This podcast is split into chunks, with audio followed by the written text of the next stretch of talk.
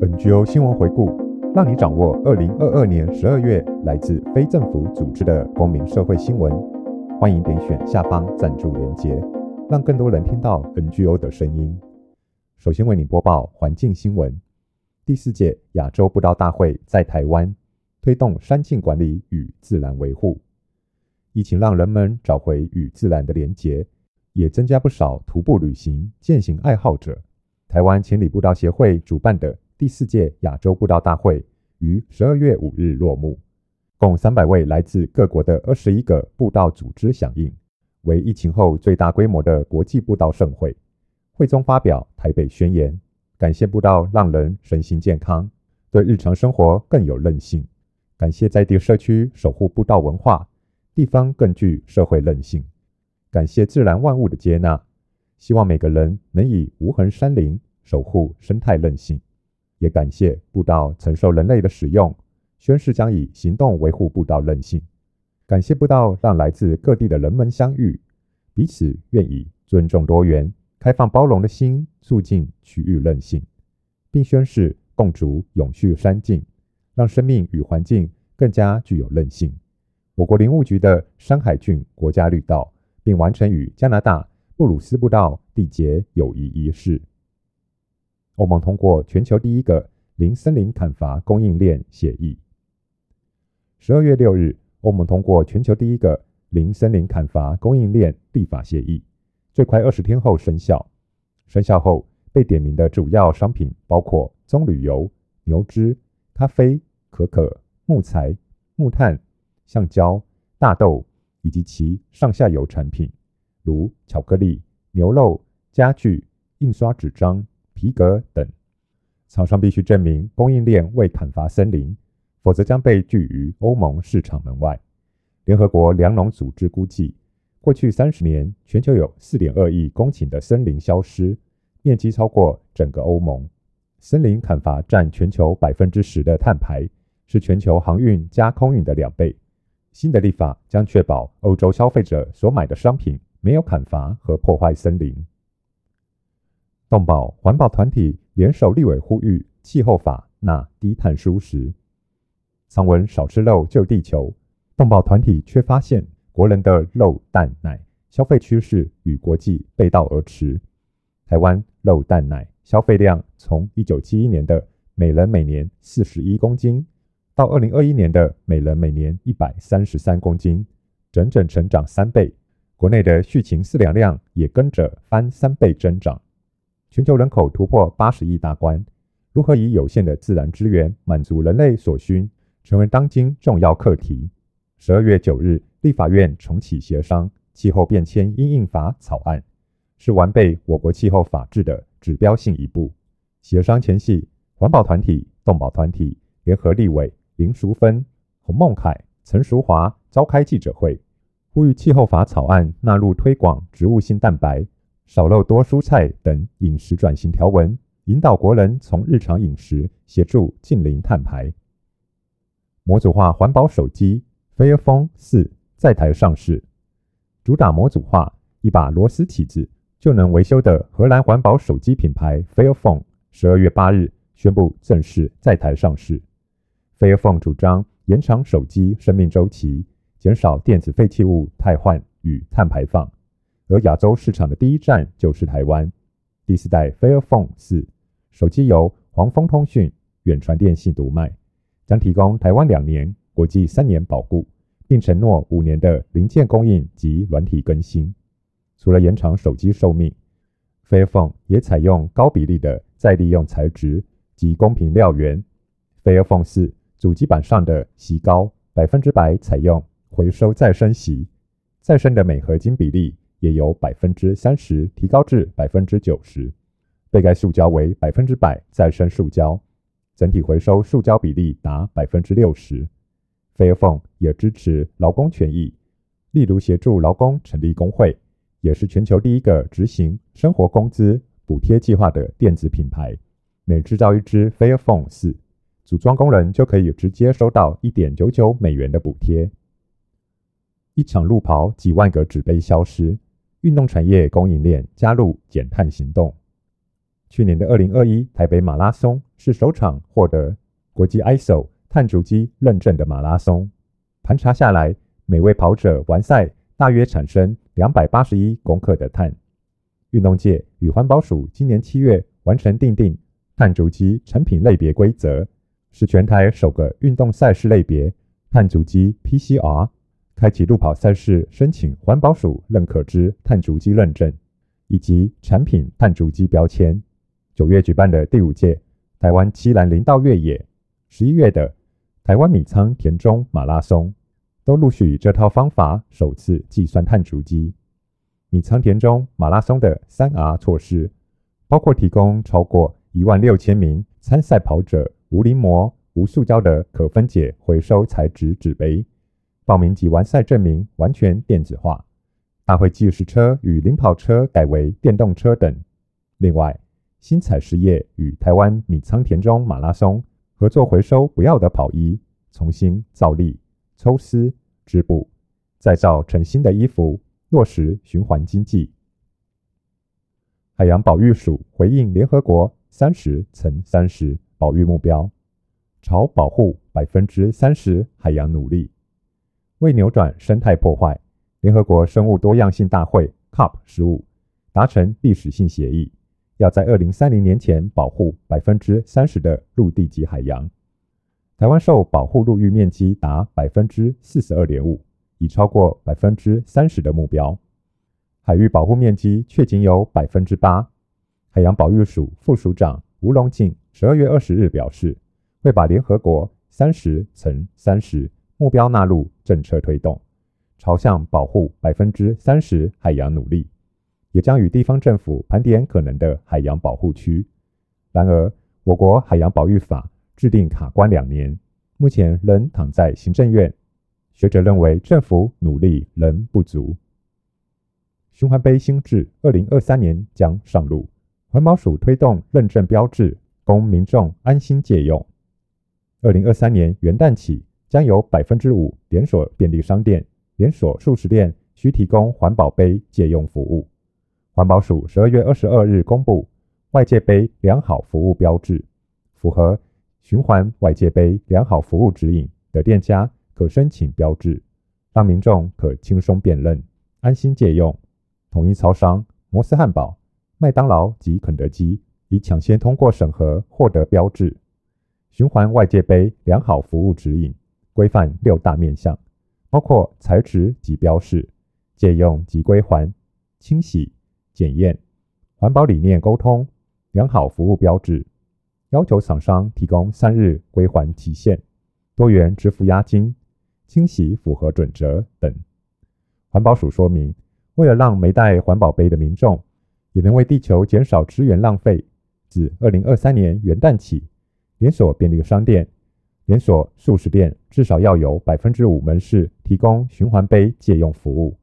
目标二零二三年减少百分之十五一次性饮料杯，并以二零二四年百分之十、二零二五年百分之三十，分年逐步提高门市比例。让借用更便利，通路更普及。Rethink 循环经济桌游，循环之邦体验管理垃圾。一般民众在日常生活中，通常只是丢垃圾的角色，知道垃圾要分类，却不清楚背后的回收体系。Rethink 重新思考环境教育协会，十二月二十二日宣布推出第一款以循环经济为主题的桌游——循环之邦。炼金对决，玩家将在游戏里扮演城市领导人的角色，从回收市场经济学的角度切入，理解现实中也存在的垃圾问题。桌游《循环之邦》的故事背景设在二一五七年的未来世界，那时废弃物问题失控，城市被垃圾淹没。扮演城市候选领导人的玩家，必须透过废弃物建设和技术解决垃圾问题。以获得民众选票支持，循环之邦桌游的目的是传递出回收价值，从宏观的回收市场经济出发，民众才能了解资源不利用、难利用的背后原因，而民众的回收行为正是影响回收价值的关键。循环之邦游戏时间约一小时，目前 Rethink 也正积极培育总指讲师作为游戏解说员，已在二十五所学校试玩。未来目标是在三年内将桌游带进五百所学校，影响超过一万五千名师生。民众透过赞助环境教育专案，就能获得桌游，在家中实现循环经济教育。首份对经济动物利用态度调查，近九成民众不舍母猪遭侠蓝圈养。台湾动物运动社会研究会十二月二十三日召开记者会，公布全台第一份针对民众经济动物态度的民意调查。此次民调以台湾四种经济动物生产过程的处境与福利问题为主轴，包含鸽子龙蛋鸡、母猪侠蓝、乳牛圈养及公鱼。调查结果发现，仅有二至四成民众了解这四项动物福利问题。不过，经说明后，有高达七成五以上民众皆认为这些饲养方式会对动物造成痛苦。其中，民众同理比例最高的是母猪侠兰，高达百分之八十八点五民众表示关切。立委陈亭妃在记者会上表示，目前已正式提出促进友善畜牧水产养殖推动条例草案。将推动立法补助，鼓励农民转型友善生产。用艺术诠释海洋变迁，柯金元导演携手人剧团推出新作《海之岸》。曾获颁国家文艺奖 TIDF 纪录片杰出贡献奖的纪录片导演柯金元推出生涯第三十三部纪录片新作《海之岸》，由柯金元负责导览，解说当地历史以及环境变迁情况。让艺术家走踏与体验海岸，再将亲身感受转译为即兴的表演艺术创作，共同完成了具有艺术美学与海岸变迁醒思的纪录片《海之岸》。这部影片是要让大家回头去看看我们跟大海的关系。柯金元说，过去四十年来，亲自目睹各种海岸环境，包含长期遭开发破坏、正准备被开发，或是已与当地居民及传统产业和谐共存数百年的不同形态。他提到，片中透过表演者的肢体动作与自然环境景观营造出的大量二元对比画面，就是为了表现出自身在长期观察过程中感受到的种种复杂情绪。其中除了赞叹、期待、感恩，还有带着愤怒及感伤。全片在十二月二十六日晚间十点。于我们的岛节目首播，纪录片拍摄完毕后，柯金元与人剧团的跨界合作仍未停止。二零二三年三月二日至五日，将参与人剧团于华山文创园区举办的“潮汐间暧昧”第一届永续教育暨艺术性策展。而人剧团明年开始也将回到海之岸的起点芳苑泥滩地，与在地居民及芳苑国小的学童启动。共创计划及演出。接着为你播报人权新闻：台塑月冈案，美国、越南、台湾联合呼吁外交部不要成为跨国救济绊脚石。十二月二日，邱显智委员、范云委员以及六个民间团体组成的监督台塑月冈联盟举行记者会，呼吁台湾政府降低或排除司法救济障碍，让二零一六年。台塑集团在越南造成的严重海洋污染的受害者，能够在台湾获得司法救济。联盟于记者会上公布七名美国国会议员于十月二十七日共同寄给行政院、外交部、国家人权委员会驻美国代表处以及经济部的联署信，信中敦促台湾政府维护越南受害者人权，给他们伸张正义的机会。并追究台塑集团在此重大环境正义案件上的责任。月冈案律师团成员暨环境法律人协会秘书长郭宏仪律师表示，本案自诉讼起，不断遭遇各种司法上的为难，包括国内法院是否应受理本件跨国损害赔偿诉讼，到现在争执的焦点放在本案律师是否受到越南人民的正式委任而得以代表。越南人民在台起诉，然而本件为兼顾当事人人身安全以及司法委任的适法性，早已亲自由律师前往越南当地，亲自与当事人确认身份，并以拍照、录影方式证明当事人确实有委任律师之正义，却又遭法官为难，要求相关文件必须透过我国驻外单位认证。然而，一旦文件需要透过我国驻外单位认证，就必须经过越南政府认证身份。众多越南人民就因为在网络上发表对越钢案的言论，或表达不满的言论或行动，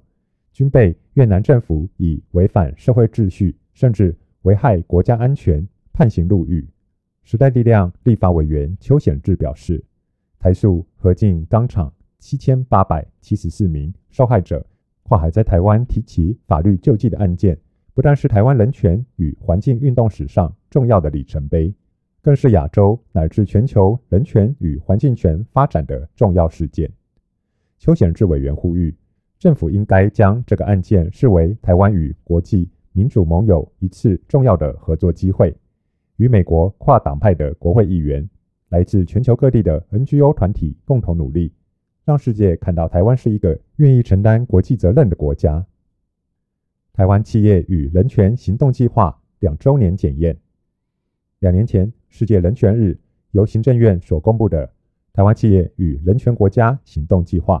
这是自1990年代台湾跃升全球经济体系中的资本输出国以来，台资企业不时因为在海外压榨劳工、破坏环境，遭受被投资国民众抗争与国际舆论批评，以及在国际人权专家与欧盟自2013年以来的不断关切下。台湾政府为回应这样的情况所做出的具体承诺，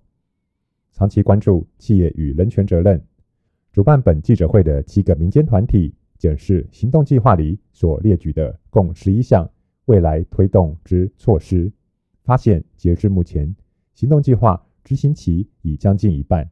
其中却仅有一项充分落实，进度令人忧虑。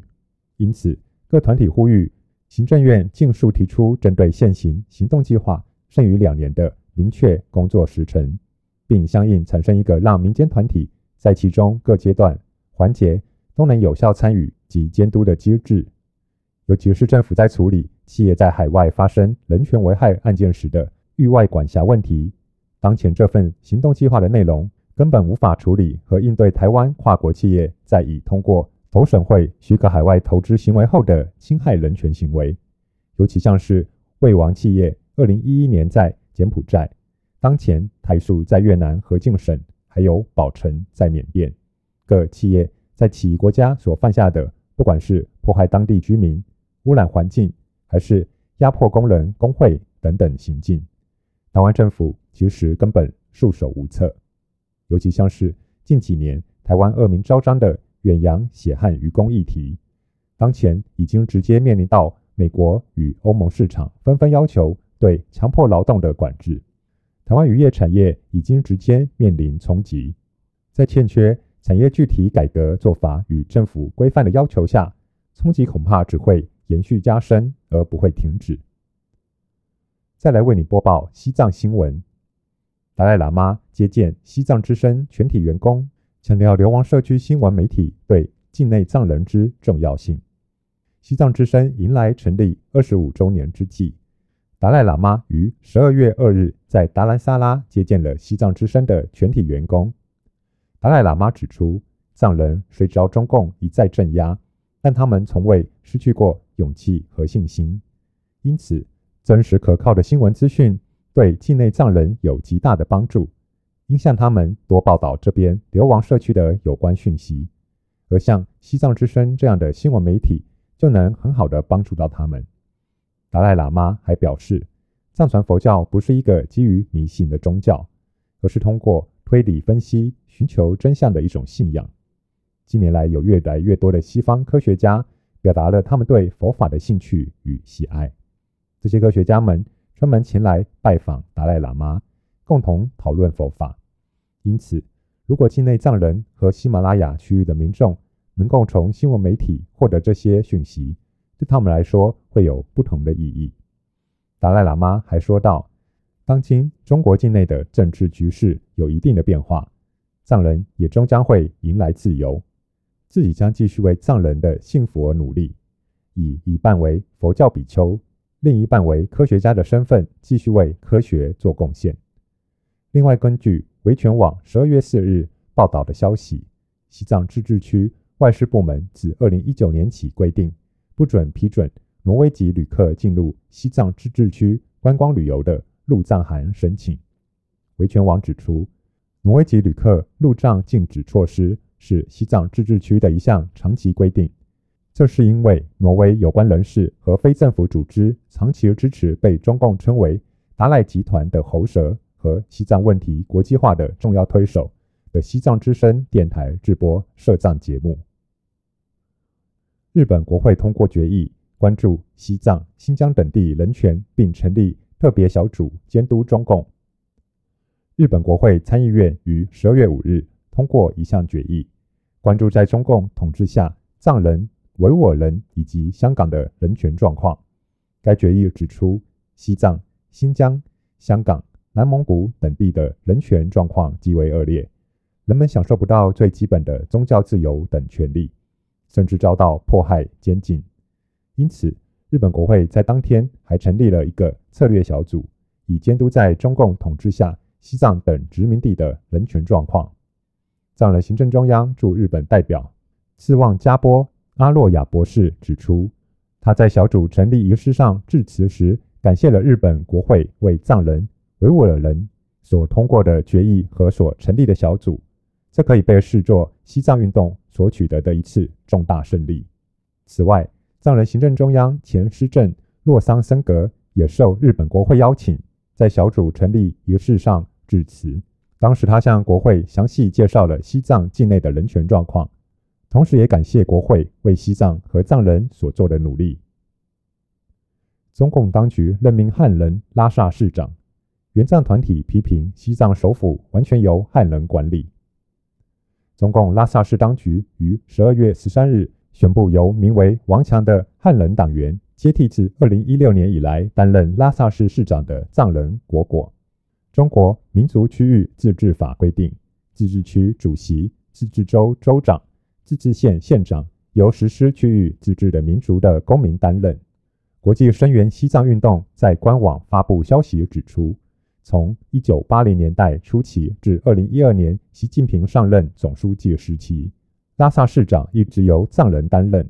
尽管中共宣传市长由地方立法机构选举产生，但西藏各地的市长选举的最终决定权永远在中共手中。随着王强被任命为拉萨市市长，西藏首府几乎完全由中国人管理。虽然2021年藏人果果被重新任命为市长，但他的十四名副市长中却只有三位藏人，构成百分之七十九的汉人和百分之二十一的藏人。国际声援西藏运动引述消息指出，前市长果果据信因贪污指控接受当局的调查，拉萨市民对他的印象虽然很差，但大家同样不满中共当局指派的汉人市长。达赖喇嘛表示，台湾可以透过民主与自由的力量正面影响中国。达赖喇嘛十二月十四日在达兰萨拉接见了一个由台湾商人组成的团队，并与他们进行了互动。达赖喇嘛在接见台湾商队时表示，延续古印度那兰陀传承的藏传佛教，不仅只是一个宗教，更是一门心理学科，同时也符合现代科学。虽然自中共侵占西藏以来，在西藏实施各种高压政策，企图毁灭藏传佛教，但是至今未能阻止藏人对达赖喇嘛的追随与对佛教的信仰。大家甚至比过去更加虔诚。台湾商人邀请达赖喇嘛访台，达赖喇嘛表示，自己有意愿在疫情过去后再次访问台湾。他还表示自己曾有三次访问台湾的经历，并与台湾的民众有着深厚的情感。达赖喇嘛在谈起台中关系时，首先肯定了台湾的民主与法治，并表示目前台湾与中国的紧张关系，责任在中方。中国虽然很强势，但是台湾要透过民主与自由的力量。去努力影响推动中国朝向正面的方向转变。流亡藏人抗议中国军队入侵达旺，呼吁印度政府重审一中政策。达兰萨拉流亡藏人社区的民众十二月十五日举行集会活动，抗议中国军队于十二月九日在阿鲁纳恰尔邦达旺一带入侵印度的领土。流亡藏人在活动上呼喊“西藏独立”的口号，谴责中国解放军入侵他国领土的行为。自由西藏学生运动印度分部负责人仁增曲真在集会上表示：“流亡藏人聚集于此，是为了声援印度军队和民众。而作为难民，藏人一直在寻求西藏从中共的统治下独立。”仁增曲真说：“在西藏还是一个独立国家时，印度不曾与西藏有过任何边境的纷争。但自西藏于1959年遭侵占以来，中共不曾停止。”入侵与恐吓印度，仁增曲真强调，中共使用入侵印度边境的手段，是在转移国内民众对新一波民主自由运动的注意力，以缓解中共正面临的政治危机。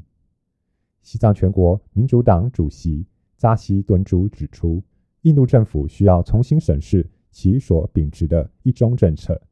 一中政策严重影响印度的边境安全。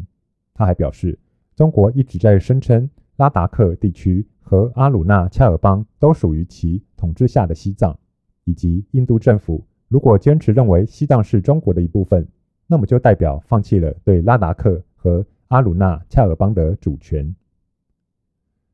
美国参议院两党联合提出立法，重申促进解决西藏中国冲突法。美国民主党参议院议员杰夫·莫克利。共和党参议院议员托德·杨与民主党参议院议员派屈克·莱西，十二月二十日联合提出促进解决西藏中国冲突法，旨在解决西藏与中国之间的冲突。美国众议院两党议员也曾于今年七月推出促进解决西藏中国冲突法，以加强推动藏中和谈的重启。而昨天参议院也提出相同议案。强调藏中问题至今没有获得解决，西藏的法律地位尚未根据国际法得到确认。美国认为藏人应该享有自决权，而中国的政策一直在阻止藏人享有这一权利。藏中和谈至今处于停滞，为中方不合作所导致。中共自古就对西藏拥有主权的宣传是错误的。美国国务院任命的西藏议题特别协调员。继续加强对抗中共对西藏历史、藏人行政中央以及对达赖喇嘛的虚假宣传。美国参议院提出促进解决西藏中国冲突法后，藏人行政中央司政边巴次仁感谢美国为和平解决西藏而发声，并指出通过这项法案，美国不仅兑现了推动西藏事业的承诺，而且为那些透过对话与协商来争取和平。民主与自由的各方带来希望。司政表示，希望美国国会两院的两党议员能让法案成功顺利通过。下则为你播报性别新闻：新加坡男男性行为除罪化，但也修宪明定立法者有权定义婚姻制度。十一月二十九日，新加坡国会正式修法，废除刑法三七七 A 条，使男男性行为除罪化。然而，国会也同时修宪，明定立法者有权定义婚姻制度。此举使新加坡的 LGBTQ 倡议者们感到心情复杂。虽然这意味着新加坡废除了司法对同志的系统性歧视，但修宪也同时使同婚通过的机会变得更加渺茫。新加坡总理李显龙今年八月在国庆集会演讲时宣布，将废除刑法三七七 A 条。但同时也表示会修宪，确保一男一女的婚姻定义不会受到挑战。新加坡的人民行动党是国会的绝对多数，因此获得国会压倒性票数通过。修宪新增的第一百五十六条，明定立法者有权定义婚姻制度，也就是说，如果立法者将婚姻定义为一男一女，这也不会违反宪法。此次修宪。显示新加坡通过同婚的路仍十分漫长。美国参议院通过《尊重婚姻法》，为同婚提供联邦层级保护。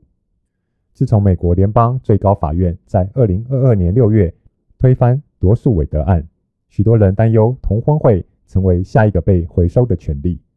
美国众议院为此在七月通过尊重婚姻法，保障同婚。十一月底再传来好消息，美国参议院以六十一票赞成、三十六票反对的结果通过法案。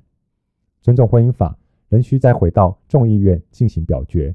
才能由美国总统拜登签署成为法律。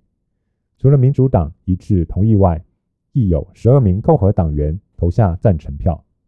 投票结果出炉后，拜登随即发表声明，两党对尊重婚姻法的共同支持，意味着美国再次重申一个基本真理：爱就是爱。这项立法将保障 LGBTQI 族群及跨种族婚姻的权利。拜登表示，法案若如期通过，他将迅速签署。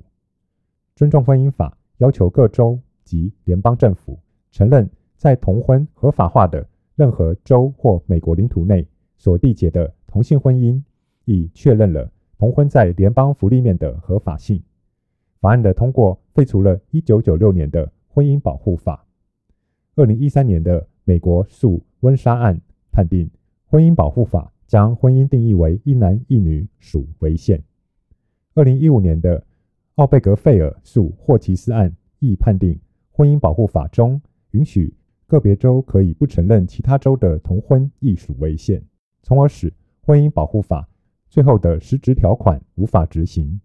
如今，尊重婚姻法即将立法通过，将使婚姻保护法正式从法典中被废除。